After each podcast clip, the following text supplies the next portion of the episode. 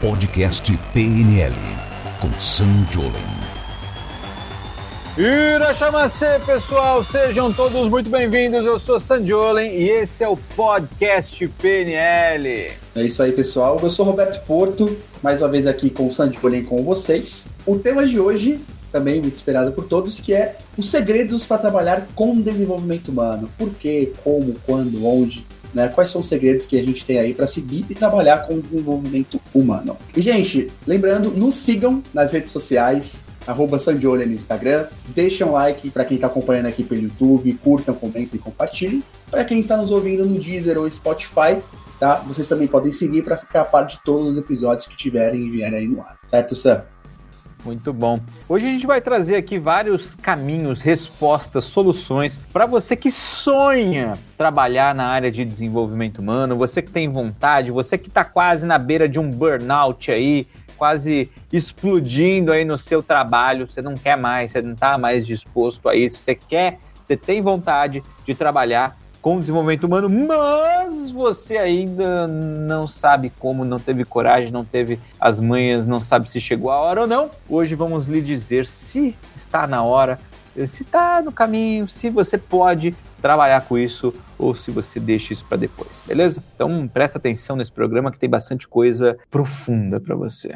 Bora lá, Roberto, o que, que você preparou aí de bom de perguntas? Boa. O primeiro ponto, acho que deve ser a galera entender por que, que ela deve trabalhar com desenvolvimento humano. Né? Onde ela vira a chavinha para entender o que, que é trabalhar com desenvolvimento humano e o porquê trabalhar com desenvolvimento humano. Trabalhar com desenvolvimento humano nada mais é do que trabalhar ajudando pessoas a se tornarem melhores. Existe todo um mercado aí, um mercado multi, multi, multi, multi bilionário no mundo, mercado que gira muito dinheiro e que principalmente ajuda muitas pessoas. Que é o trabalho que envolve, por exemplo, terapia, que envolve palestras, que envolve treinamentos, envolve formações, envolve um mundo de coisas ligados à área de desenvolvimento humano. Então, é um mercado que normalmente as pessoas associam com eu vou ajudar outras pessoas ao invés de ter um trabalho que, sabe, estou fazendo só pelo dinheiro. Um trabalho que eu estou quase que vendendo meu corpinho, meu tempo por algo que eu odeio, ao invés de fazer aquilo que eu tenho prazer. Então, normalmente, quem procura, quem tem vontade de trabalhar com desenvolvimento humano, é porque gosta de ajudar outras pessoas. Se você gosta de ajudar outras pessoas, se você tem prazer disso, se você é aquela pessoa que normalmente os seus colegas de trabalho, seus amigos, eles vêm pedir conselhos, eles vêm ali desabafar com você, saiba que você tem aí, principalmente se você tem prazer com isso, saiba que você está no caminho para poder trabalhar com desenvolvimento humano. Esse é o canal. Os principais sinais, né? Não pode muito disso. Isso tem mercado para todo mundo? Tem algum tipo de risco de saturação?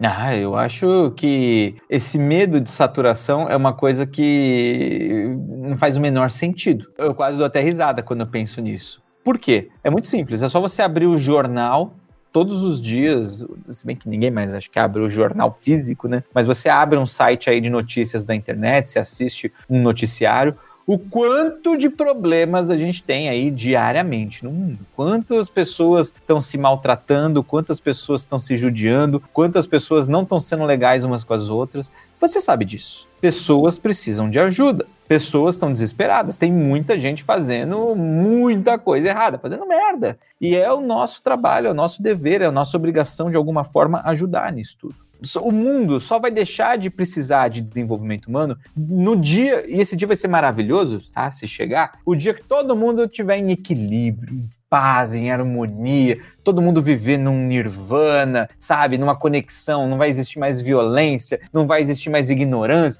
não vai existir mais injustiça. O dia que chegar isso daí, pô, que bom. Eu vou falar, pô, que bom, não precisamos mais, tá ótimo, vamos aproveitar só. Só que você sabe que para isso acontecer, ó, precisa aí de muitos milênios, provavelmente, né? Se o ser humano continuar vivo até lá, para que isso aconteça. Então, enquanto isso, você pode ficar tranquilo, sempre vai ser necessário aí terapeutas, professores, treinadores, palestrantes, pessoas que ajudam os outros a se tornarem um pouco melhores. E dentro da, do desenvolvimento humano existem muitas ramificações, né? E a reprogramação mental é uma delas. Por que seguir por um caminho da reprogramação mental, né? O que a pessoa pode ganhar quando escolhe seguir como reprogramador? Reprogramação mental, que é o uso da PNL, Programação Neurolinguística, como terapia, tem a ver basicamente com quem gosta de ter resultados e trazer resultado rápido para as pessoas. Por quê? Tem várias linhas terapêuticas. Tem linhas terapêuticas com o corpo, tem linhas terapêuticas com o racional, com a lógica, tem linhas terapêuticas com as energias, tem linhas terapêuticas com espíritos, com números, com astros, com sei lá, tem todos os tipos de terapia que você puder imaginar. Qual é a linha terapêutica eh, da reprogramação mental? É para quem gosta de lógica, quem gosta de agilidade, resultado rápido e efetivo. Então, eu sou uma pessoa muito lógica. Eu penso assim, pô, eu quero isso, não tô tendo. O que, que eu preciso fazer? Qual é a estratégia que eu quero tomar para não ter mais isso? Ah, é essa técnica? Uso a técnica, tá resolvido. Então, é um processo muito focado em resultado. É um processo que a gente não estuda doenças, a gente não estuda problemas, a gente estuda soluções. A gente estuda estratégias que permitem eu chegar no resultado desejado. E essa é a diferença. Por isso que pessoas de grandes resultados aí na história recente do nosso mundo usam PNL, usaram PNL para tomar decisão, para fazer o que eles queriam, para poder se trabalhar, se melhorar de várias maneiras. Então, por exemplo, você pode pegar o Steve Jobs, o fundador da Apple, ele usava programação neurolinguística, ele é um adepto total disso. Você pega aí o Barack Obama, um grande adepto de programação neurolinguística. Você pega as irmãs Williams, que jogaram, ganharam tudo, os maiores jogadoras de tênis da história, elas usavam programação neurolinguística. Você pega aí grandes nomes do mundo usaram programação neurolinguística. Então, a grande verdade é que isso traz um resultado fora de série, isso traz um resultado absurdo. Isso, querendo ou não, muda o jogo, permite você alcançar resultados. Se você gosta disso, sabe? Se o seu tipo de desenvolvimento humano que você quer praticar, que você quer trabalhar, não é aquele lá demorado, 10 anos acompanhando alguém para a pessoa talvez fazer, talvez não. Se você é uma pessoa mais pragmática, te digo, essa é a linha terapêutica que combina com você de um jeito absurdo. Porque é gostoso, é eficiente, é rápido, é divertido, a gente quebra estados, a gente usa estratégias e chega no objetivo. Acho que esse é um dos pontos, inclusive, que tem aumentado cada vez mais a busca, né, para se tornar um reprogramador e as pessoas estão buscando também, né, resolver os problemas rápidos. É isso que a reprogramação mental ajuda, né, facilita o caminho, correto?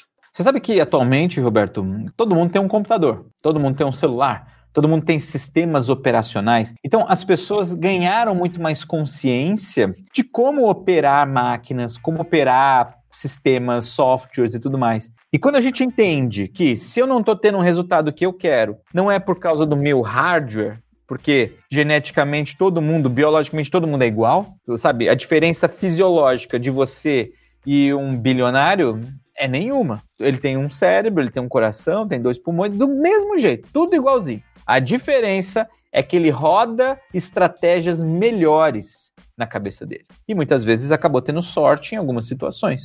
Se você descobre isso, e hoje em dia com celular, computador é fácil entender, porque você pensa, ah, meu celular não tem esse programa, eu vou atualizar, eu vou instalar. Pronto, ele vai fazer o resultado. Ele vai ter e vai chegar naquilo. Com a nossa cabeça é a mesma coisa. E é esse o pensamento pragmático. É entender que se eu não tenho o resultado que eu desejo, é porque de alguma forma eu ainda não tenho o programa certo instalado na minha cabeça. O que, que eu preciso? Descobrir esse programa. Qual é esse programa? Como que eu instalo ele aqui? E é isso que a gente faz dentro da PNL. Ela permite que você consiga resultados muito mais rápidos, de maneira muito mais efetiva, para você ganhar controle da sua vida. Porque enquanto você não tem esse controle, você está vivendo uma vida desgovernada. Você está vivendo uma vida descontrolada. É como se o seu corpo estivesse indo aí na direção de um obstáculo, de uma ladeira, de um barranco, e você não conseguisse desviar, porque você ainda não tem esse autocontrole, você ainda não tem essa capacidade de saber usar a sua mente, o seu corpo, tudo que você pode.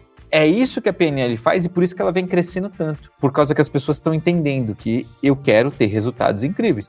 Se eu consigo dominar, se uma criança de um, dois, três anos já consegue mexer num telefone, por que, que eu não consigo mexer no meu cérebro se às vezes usa a mesma lógica, o mesmo processo? É só eu aprender como fazer isso. E é isso que a PNL ensina.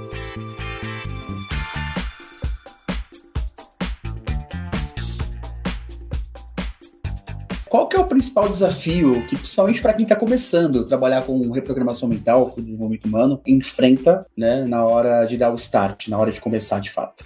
O principal desafio, Roberto, muitas vezes é, primeiro, se formar fazer um primeiro curso, começar nessa área, normalmente acaba sendo um obstáculo. Por quê? Formações acabam custando relativamente caro, tá? Não são baratas. E hoje, eu vou te dizer, são muito mais em conta do que quando eu comecei. Quando eu comecei era um absurdo de, o valor das formações. Eu lembro que a minha primeira formação em PNL eu paguei em dólares no Brasil. O preço ele era baseado no dólar, porque na época, época da inflação ainda mais alta, aquela loucura, tinha ainda, era balizado ali no dólar. E cara, foi muito caro. Hoje é possível você aprender programação neurolinguística por muito menos. Tanto que, por exemplo, a gente desenvolveu um modelo de educação, de ensinar, de formar reprogramadores mentais, pessoas que aprendem PNL para usar na própria vida e para transformar isso numa profissão que custa um décimo do que custava lá atrás. Isso hoje em dia está se tornando cada vez mais acessível.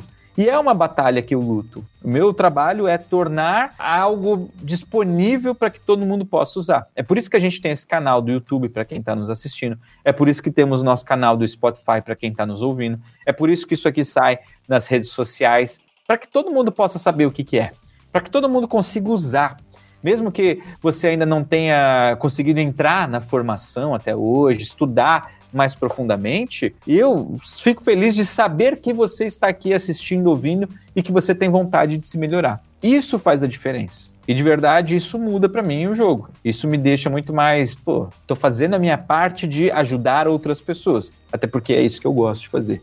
É ajudar, é transformar, é trazer esse resultado para os outros é um caminho sem volta, né? E infelizmente esse ainda é um obstáculo para muita gente. Tem pessoas que às vezes compram um celular que custa 5 mil reais, 10 mil reais. Às vezes a pessoa acha barata ir para um restaurante e gastar 300, 400 reais, sabe? Vai lá, gasta um monte de dinheiro com carro, com pneu, com combustível, com revisão de carro. Só que essa pessoa muitas vezes não para e investe um pouquinho em si própria. Ela gasta mais dinheiro, às vezes, com o carro, com a casa, do que com ela. Se isso tem a ver com a sua vida hoje, cuidado, porque às vezes você está aí num caminho que você não está se valorizando, você não está prestando atenção no valor que você tem. Até porque se o seu carro ele se torna melhor, sua vida não muda muito, sabe? Se sua casa é muito boa, a sua vida também não vai mudar muito. Só que se você se melhorar, se você hoje começar a render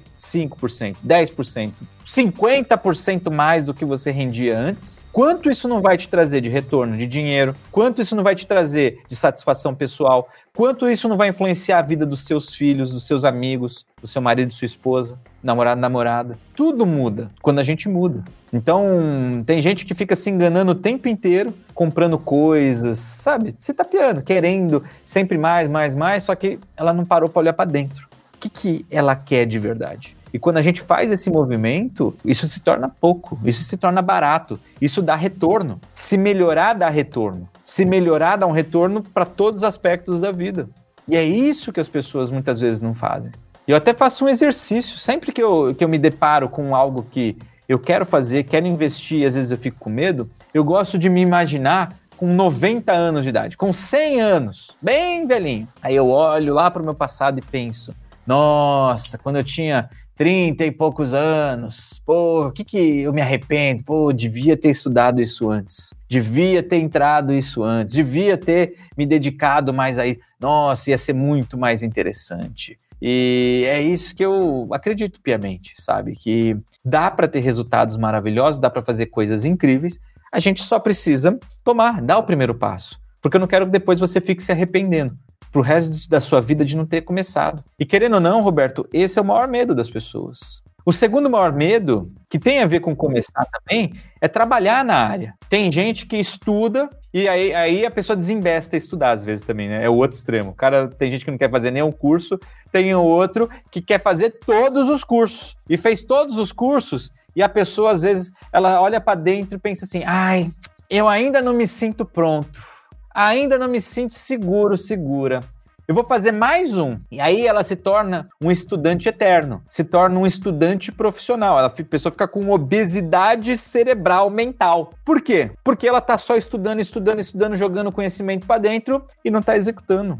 Isso daí é muito perigoso. Esse daí é um dos maiores problemas, um dos maiores males que existe. É quando você tem um conhecimento, mas você não pratica. Inclusive, eu digo sempre: o conhecimento só é seu quando você coloca ele em prática. Se você não coloca o que você aprendeu em prática, você perdeu. Você não aprendeu porcaria nenhuma. O conhecimento só é seu quando você o coloca em prática. E isso é uma coisa que eu quero que você comece a observar a partir de hoje. Eu quero que você comece a prestar atenção. Eu estou aprendendo não estou fazendo? Eu estou jogando dinheiro fora. Eu estou perdendo tempo. Eu preciso aplicar aquilo que eu estou aprendendo. Enquanto eu não aplicar, não é meu.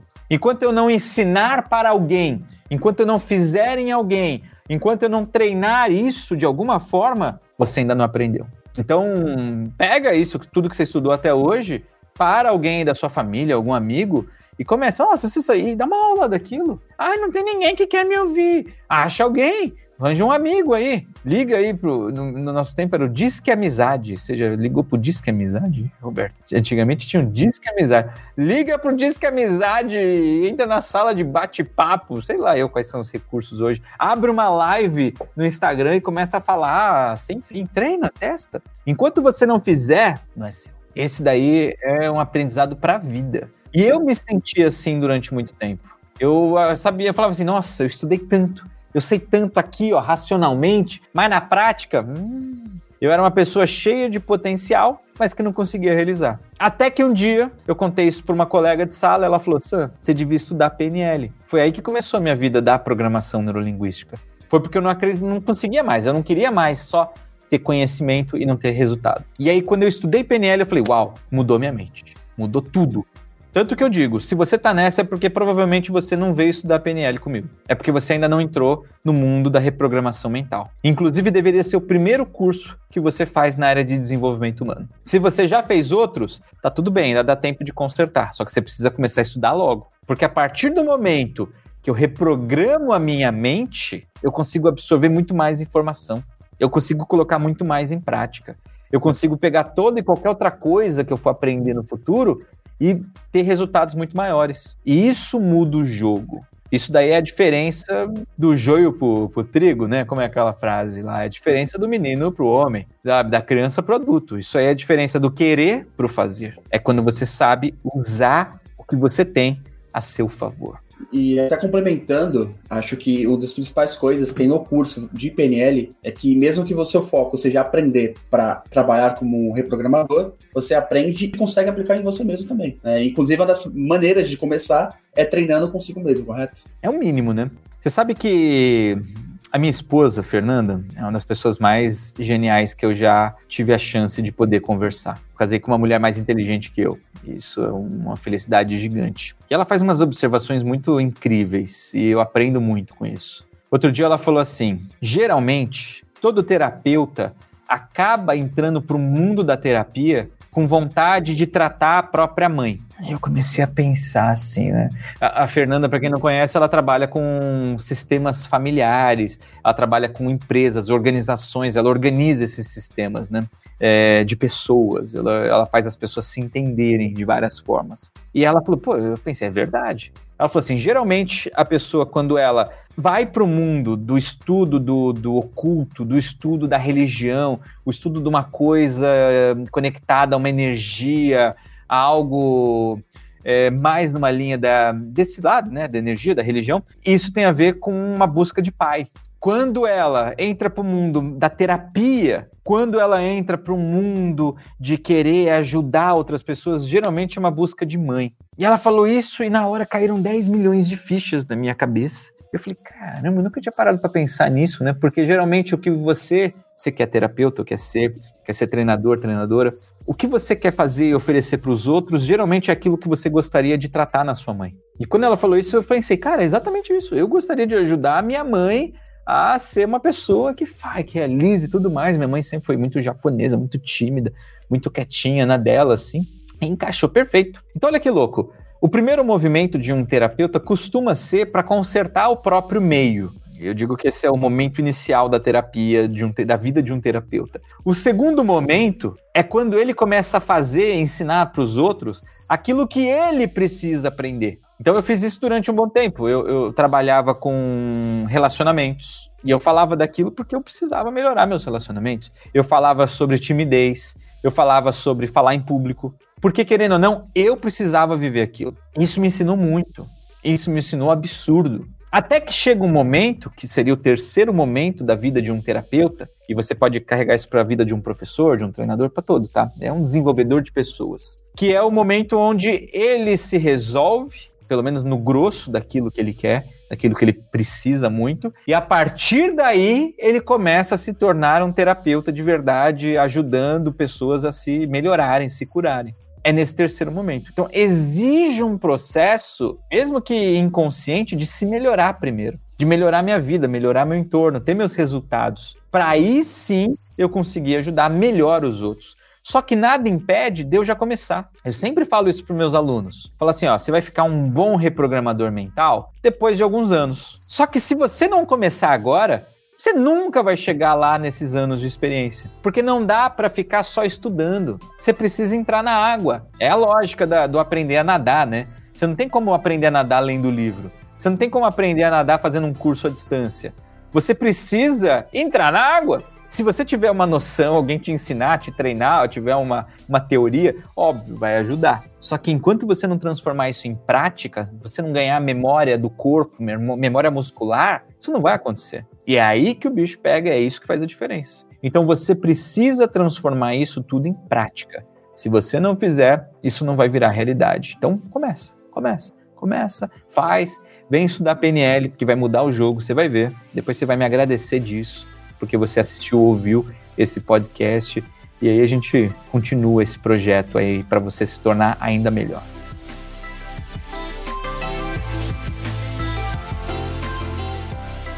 Existe algum tipo de regra, alguma coisa que pode ser feita que não pode ser feita? Inclusive, acredito que existe algum risco para a pessoa que está fazendo o trabalho de reprogramação mental em alguém? Também deve ser um dos medos que a galera deve ter na hora de escolher trabalhar com desenvolvimento humano. Né? Você sabe que o risco que existe, obviamente, é um risco jurídico. Por quê? Porque cada país, cada lugar tem suas próprias regras, né? E você, querendo ou não, você precisa seguir essas regras. Então, por exemplo, quando eu dou curso nos Estados Unidos, no estado da Flórida, eu não posso dizer que eu não posso fazer uma aula de hipnose, por exemplo, não posso falar. Existe uma regra que eu só posso ensinar hipnose se eu tiver um hipnoterapeuta licenciado pelo estado da Flórida. Então, é uma regra muito específica. Se eu der uma aula pública, falar, vou ensinar hipnose, chamar as pessoas lá para aprender hipnose, divulgar isso, e eu não tiver uma licença, eu não tenho licença disso, o que, que vai acontecer? Eu posso tomar uma multa, posso ser preso. Então, existem essas regras, e isso vai de lugar para lugar.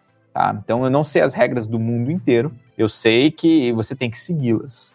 Então, por exemplo, nos Estados Unidos você não pode dizer que é terapeuta, você não pode dizer que é therapist, porque terapeuta lá é um nome, uma designação que eles dão para psiquiatra ou é, psicólogo. Então, esses são os terapeutas. Se você não é, ou, ou, pode ter alguns, mais alguns tipos, tá? Mas se você não é formado na faculdade, no curso específico disso, nos Estados Unidos você não pode dizer. No Brasil não tem essa regra. Você pode dizer que é terapeuta aqui porque tem terapeuta, esse nome vale para um monte de linhas terapêuticas. E é diferente de outros lugares do mundo. Cada lugar tem seu jeito, cada lugar tem sua regra. Algumas coisas são padrões. Então, por exemplo, haja o que houver, você não é médico, você nunca deve se intrometer num tratamento médico, um tratamento químico, um tratamento que está sendo feito com remédios do seu cliente. Nunca, nunca, nunca. Já aconteceu casos aí de terapeutas não trabalhavam com PNL, tá? Eu conheci histórias de pessoas que trabalhavam com hipnose, que armaram ciladas Olha que bizarro isso, né? A polícia foi lá, montou uma, mega escuta e tal, e aí uma pessoa foi fingindo que era um cliente, e aí esse cliente falava assim: Ah, mas se eu fizer isso, eu posso parar de tomar meu remédio? E aí o terapeuta lá de hipnose falou: Não, você não pode. E aí a pessoa foi enrolando e depois, ah, mas se eu fizer isso, eu posso parar de tomar meu remédio? E aí a pessoa, não, você não pode. Aí, beleza. E aí, sei lá, na quarta, quinta vez que a pessoa falou assim: ah, mas se eu fizer tudo isso, eu posso parar de tomar meu remédio? E aí o terapeuta caiu nessa e falou: ah, aí você pode. E aí a pessoa falou assim: então o senhor está preso. Aí já entrou polícia, o caramba, já prendeu o cara, levou ele preso. Por quê? Porque um terapeuta não pode fazer esse tipo de indicação, a não ser que ele seja médico também. Olha que interessante. Do mesmo jeito que ninguém pode dar uma dieta para alguém. Quem dá dieta é nutricionista. Do mesmo jeito que a pessoa não pode fazer uma série de exercícios para alguém, a não ser que seja uma educadora física, um educador físico. Existem ali os padrões, as caixinhas que cada um tem sua responsabilidade. O que, que nós, reprogramadores mentais, fazemos? A gente se mantém neutro em toda a parte médica, burocrática, de alimentação, de comportamento da pessoa. E a gente fala assim: ó, você procure o seu médico para ver desse remédio que você toma.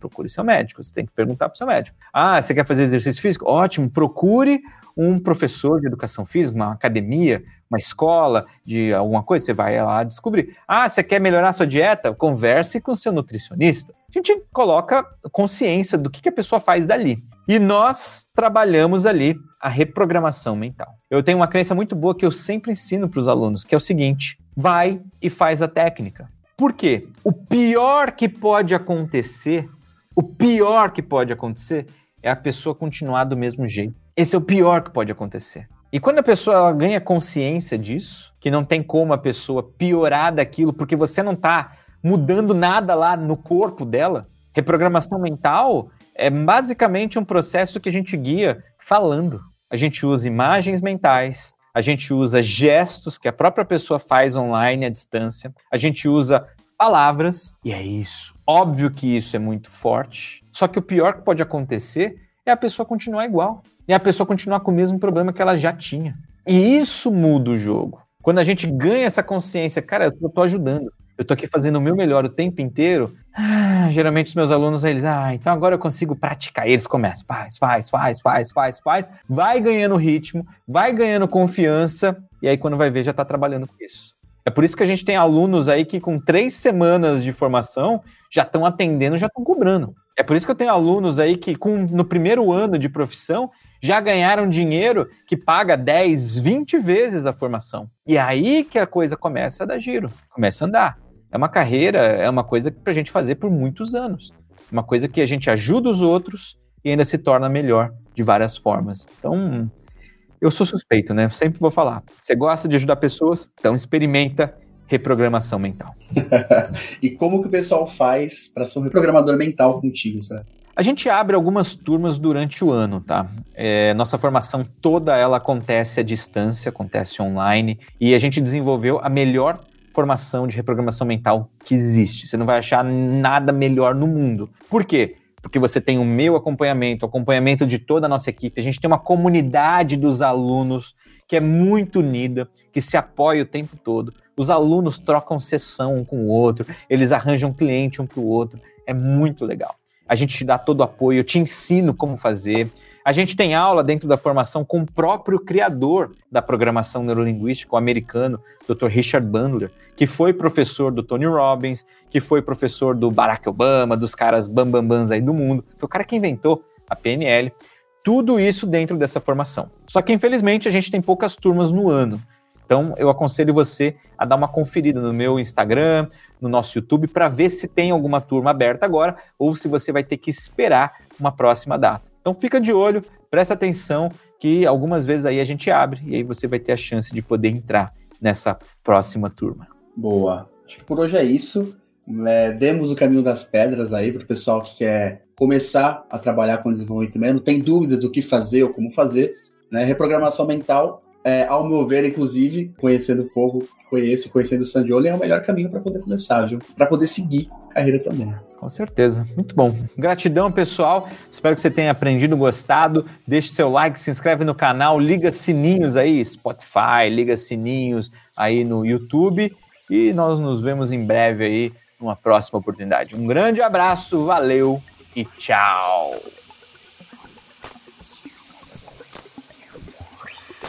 Você ouviu o podcast PNL com Sam Jolen.